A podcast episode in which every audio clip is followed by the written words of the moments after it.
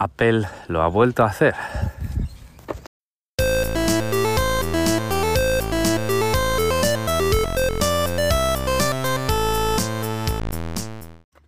Hace unos años eh, muchas organizaciones eh, dedicadas a la defensa de los derechos civiles en Internet se echaban las manos a la cabeza porque Apple había cedido a las presiones del gobierno chino y había colocado los servidores de iCloud y incluyendo los servidores de copia de seguridad de iCloud eh, en territorio chino bajo la jurisdicción del regulador del, del país asiático. Esto al final eh, bueno, pues se podía discutir más o menos técnicamente cómo se puede hacer, pero lo que hacía era que eh, una empresa en suelo chino con poder para eh, descifrar las copias de seguridad de iCloud y examinar su contenido, pues ponía en tela de juicio las garantías a los grupos disidentes, periodistas y voces, digamos, no tan amistosas con el gobierno eh, de China. Recordad que eh, iMessage es una plataforma cifrada extremo a extremo como Signal y como WhatsApp, pero cuando haces copia de seguridad de tus mensajes en iCloud, eh, esos mensajes ya no están protegidos por un esquema de reconocimiento. en el momento en el que tú puedes recuperar tu contraseña de iCloud y por lo tanto, gracias a esa contraseña recuperada, que es distinta de la anterior, restaurar una copia de seguridad de iCloud, lo que estamos viendo es que las copias de seguridad de iCloud se cifran con una clave de Apple.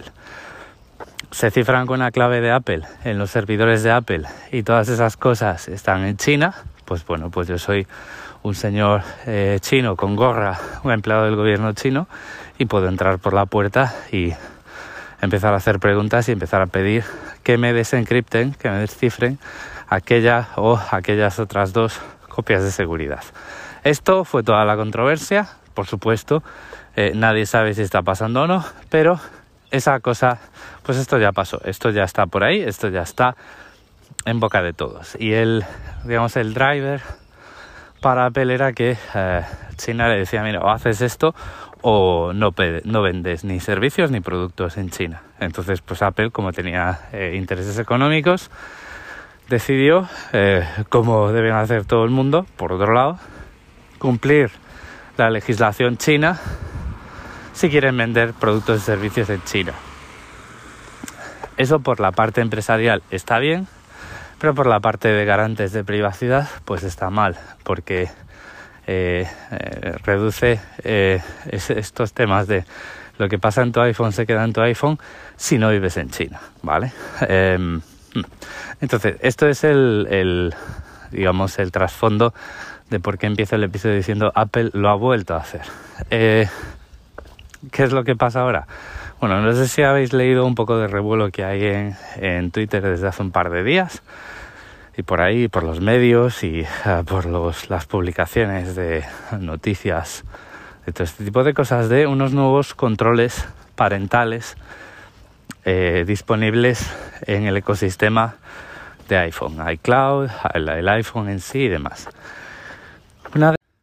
Una de, las funcionalidades que eh, van a implementar es algo que yo ya había, oído que hace Microsoft en, OneDrive y que hacen otras compañías en em, almacenamiento en la nube eh, y que lo hacen en del lado del servidor, que es comparar las eh, unas determinadas huellas criptográficas de tus imágenes con una base de datos de material que es frecuentemente utilizado en, en redes de, organizadas de pedofilia, material denunciado, vamos a decirlo así.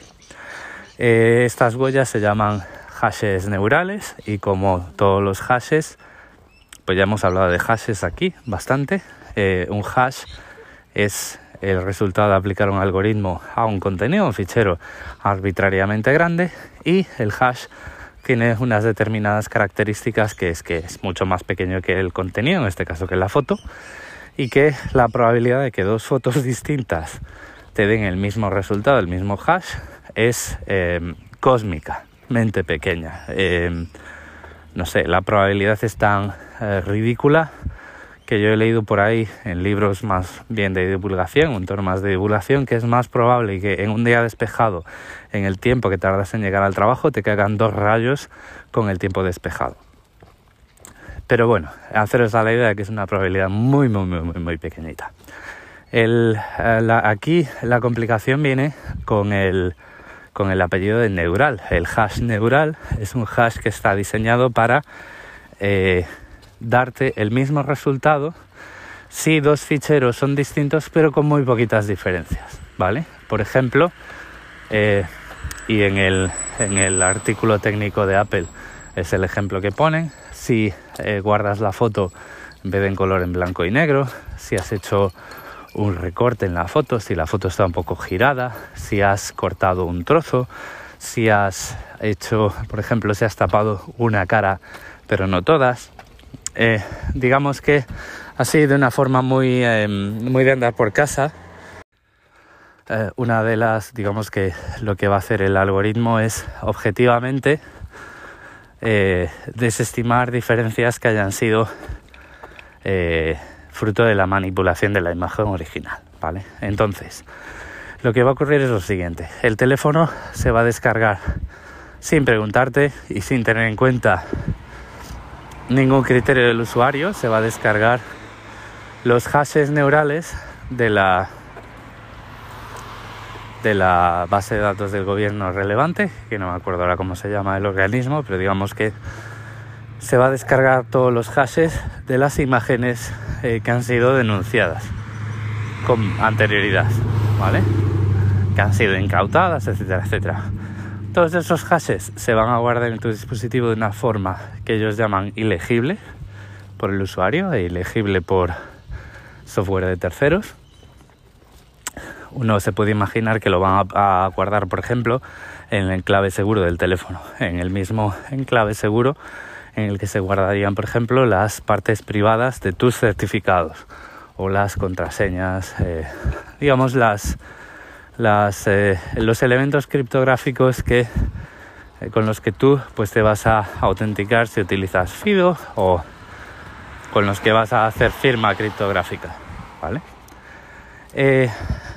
lo que pone el, el artículo de Apple, que es un PDF que os voy a enlazar en las notas, es que antes de que una imagen se guarde en iCloud, no hablan de la procedencia de esa imagen, no hablan de si tú es una imagen que eh, tomas la foto o si es alguna imagen que te tienen que enviar. Digamos que antes de guardarse en iCloud, en el servidor, tu teléfono va a calcular el hash neural y lo va a comparar con esa, eh, esa lista de hashes que se ha guardado de una forma ilegible. Eh, código privilegiado del sistema operativo de Apple de toda la vida. Si hay una coincidencia, se guarda solo el, digamos, la marca de la foto sensible que ha provocado esa, esa coincidencia.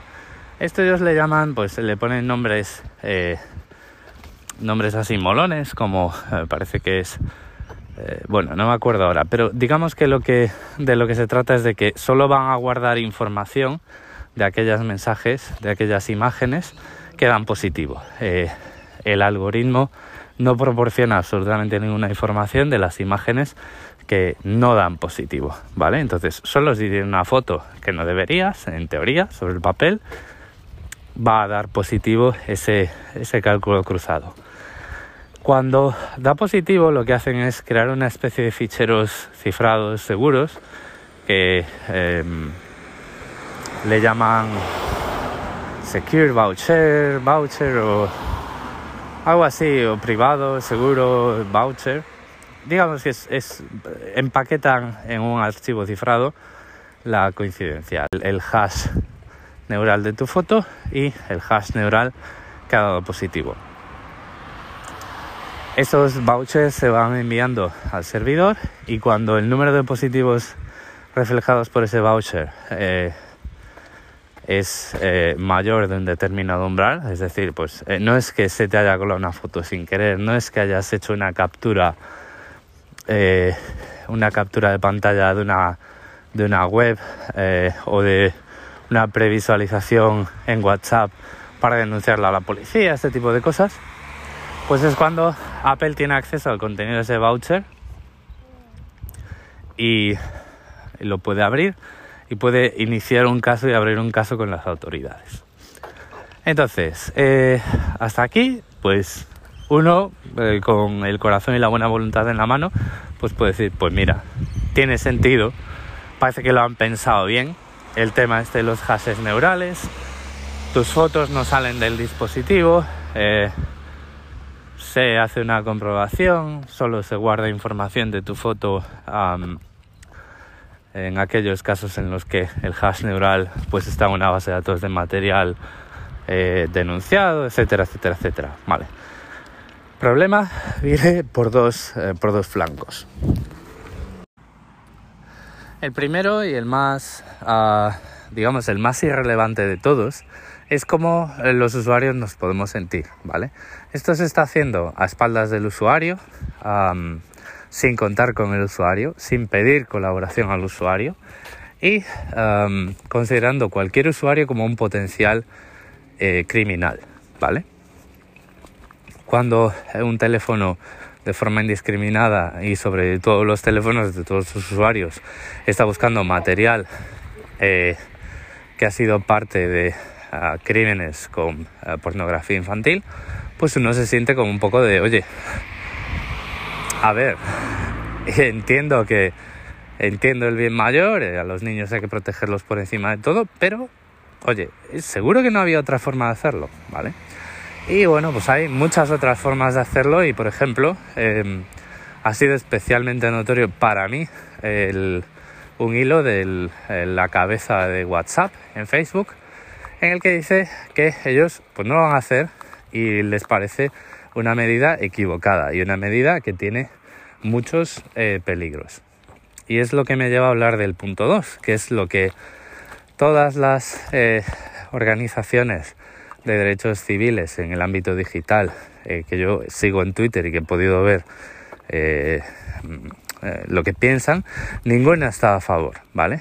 Ah, y luego hablamos de esto porque estas son las voces alaridas de la minoría. Y voy a volver sobre esto porque es que encima hay condescendencia y hay insultos, ¿vale? Por parte de Apple.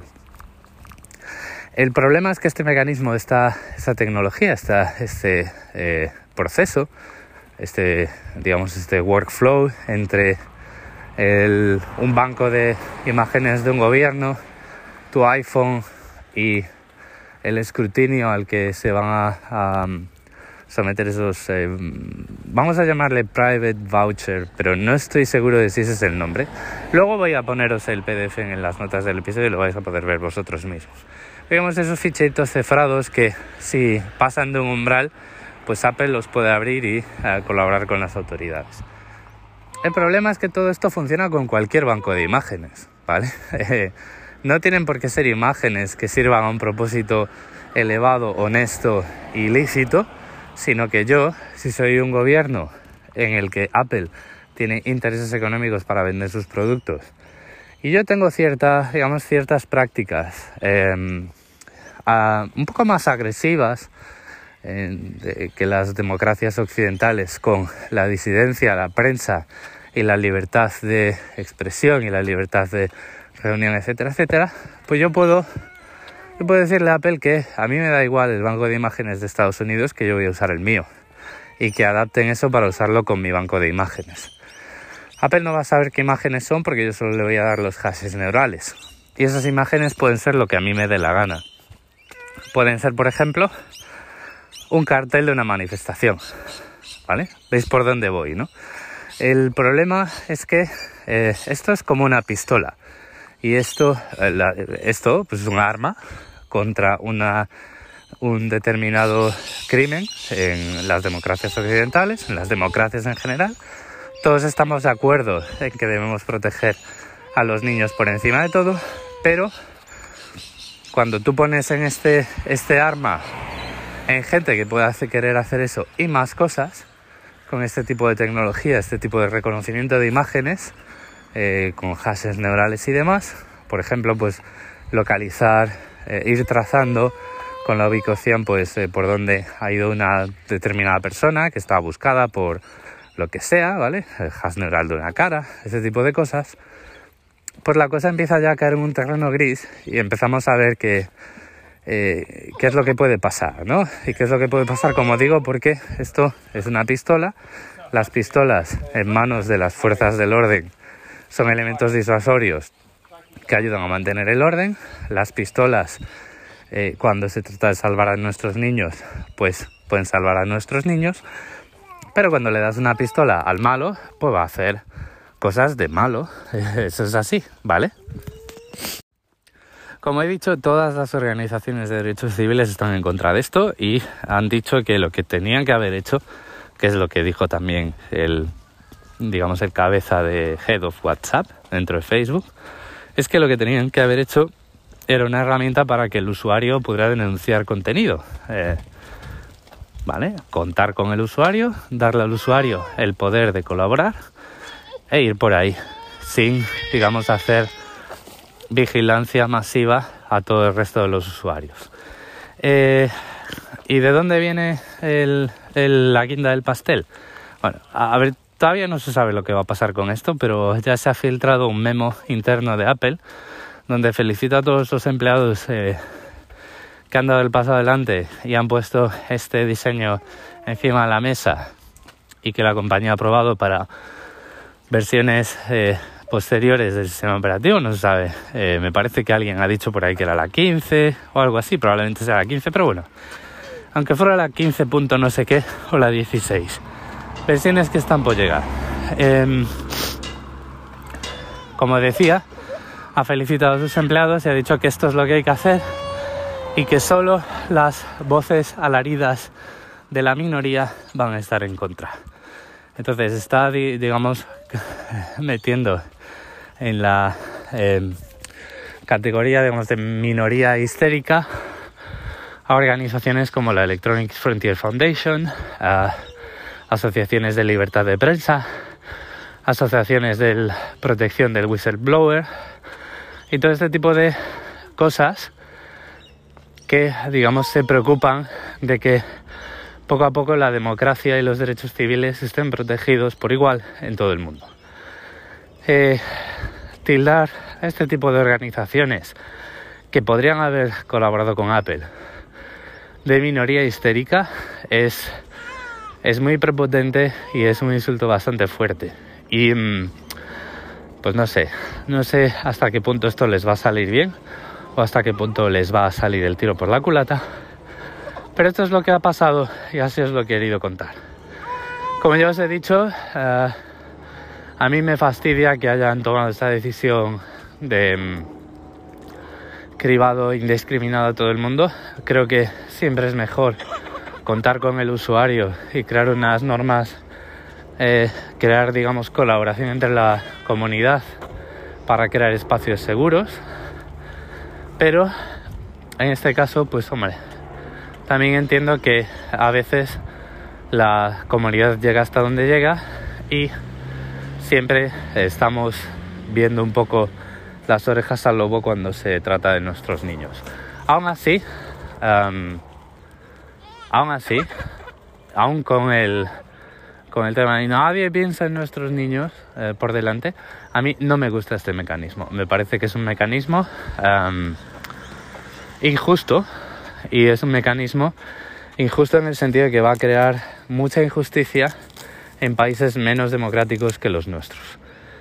Probablemente eh, tú y yo, la audiencia de este podcast y, quien habla, estemos en, una determinada situación privilegiada en lo que se refiere a democracia, pero también hay que pensar y hay que ponerse en los zapatos del que no lo está. Muchas gracias por el tiempo que habéis dedicado a escucharme y un saludo.